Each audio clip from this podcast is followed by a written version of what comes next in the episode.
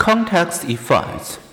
A given stimulus may trigger radically different perceptions, partly because of our different perceptual side, but also because of the immediate context. Some examples 1.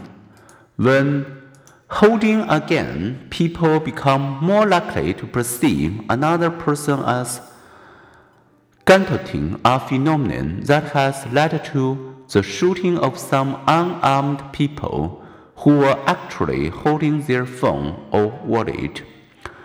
Imagine hearing a noise interrupted by the words, You is on the wagon.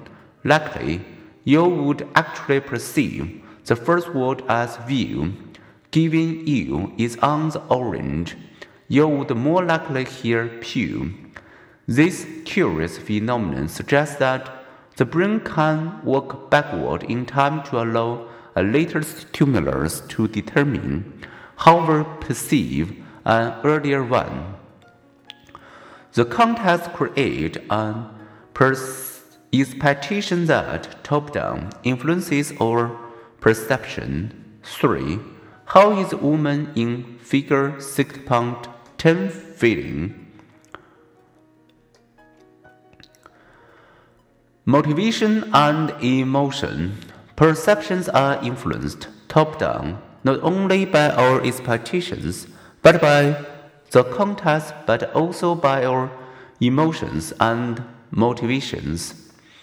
Hearing sad rather than happy music can predispose people to perceive a sad meaning in spoken homophonic words Mourning rather than morning, die rather than dye, pen rather than pen.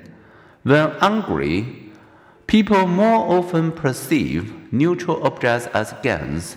After listening to irritating music, they also perceive a harmful action, such as robbery, as more serious.